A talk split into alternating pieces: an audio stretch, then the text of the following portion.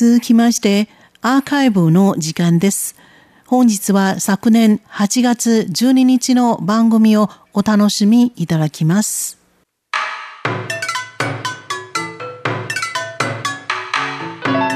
続いては文化の台湾の時間です。この時間のご案内は中野です。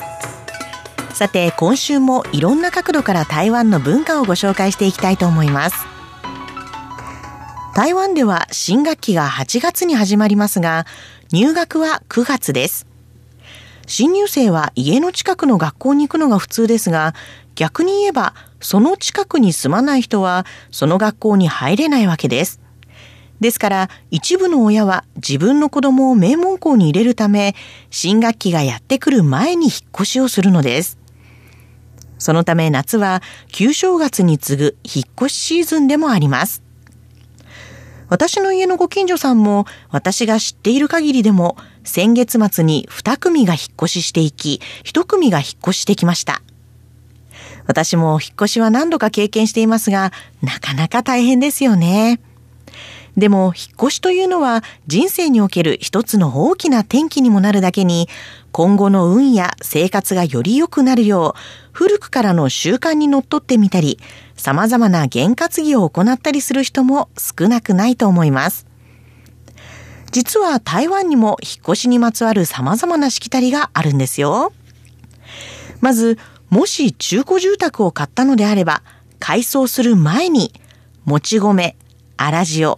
辰年の立つ砂という字を書く新車という鉱石鉱物の粉末を準備し、窓や扉を開けて、これらを混ぜ合わせたものを天井や壁、床に向かって力いっぱい巻くことで、室内の汚れた木が出ていくとされています。そして、引っ越し日を選ぶ。もちろん大体の引っ越し予定日は自分で決めますが、これはただ単に好きなように日にちを選ぶのではなく、自分で農民歴を見て決めるか、あるいは占い師のところへ行って見てもらいます。農民歴に、入る、自宅の宅という字を書く、ルーザイと書かれている日が、まさに引っ越しに適している日。ルーザイの吉日だったら、引っ越しはその日に決めます。他にも安心の安、香るという字を書く安シャンや日本語の祭りを意味する祭祀と同じ字を書くジーシー、そして開く、光と書く海岸も引っ越しに適しているそうです。なお、最も良いのは、陽の木が最も盛んな午前5時から正午の間に儀式を行います。引っ越し前からなかなか準備が大変ですね。そして、さあ引っ越しかと思いきや、次は引っ越し儀式の準備が必要です。新しい家に引っ越す前に、鍋、掃除道具、生活必需品など12点を、紅、包むと書く本パオと呼ばれるご祝儀袋か赤い紙に包んでキッチンに置きます。また満タンにした米びつも準備するんです。これらは衣食に困らないという意味があるそうです。また、玄関の扉には赤い紙に包まれた大根を2本かけておきます。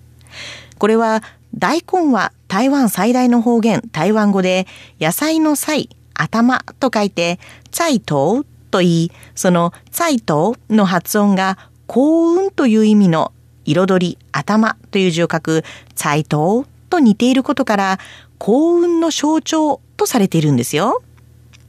ですので、台湾で家の玄関に大根がかけてある家を見かけてもびっくりしないでくださいね。そして続いては引っ越しの儀式です。まず新たな家に入るときは家長、つまり家の主、もしくは年長者が家族を引き連れて入るのが一般的です。そして玄関では先ほどご紹介した幸運の象徴とされる玄関の扉にかけられた大根にわざと頭をぶつけ、火鉢をまたいで入ります。これにより、汚れた木を入り口の外に置いてくるという意味があるそうです。ちなみに、この時、手ぶらで入ってはいけないそうですよ。最初に家に入るときには、必ず貴重なものを持って入ります。何でもそうすることで今後家の中に財が入ってくるという意味があるんだそうです。そして中に入ったら家中の窓、電気、水道をすべて開けます。これは繁栄を象徴。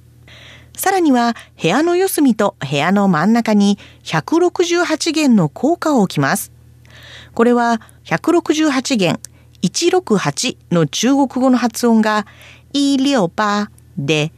ずっと盛んになっていく金運に恵まれるという意味の関数字の1、道路の路、出発の発の旧字体と書くイルファーの発音と似ているということから、新しい家で全てが順調にいきますように、みんな大儲けするようにという願いを込めて行うそうです。いろいろと興味深いですよね。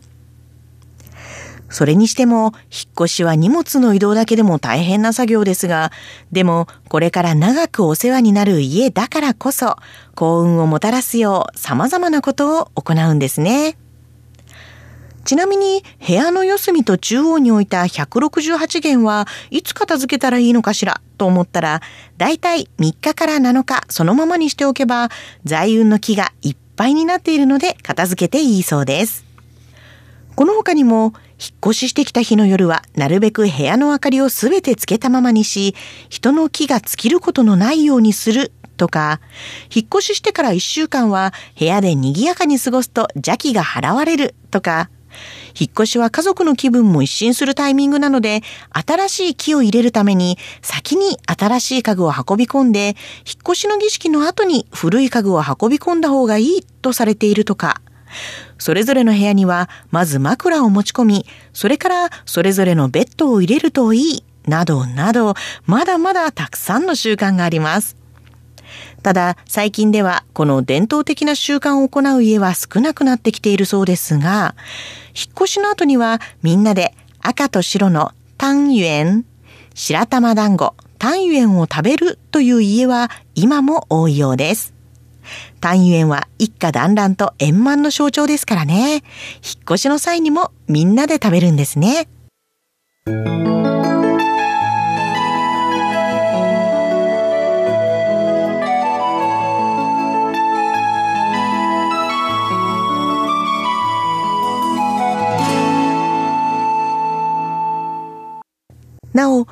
自宅で神様を祀る習慣がある場合、引っ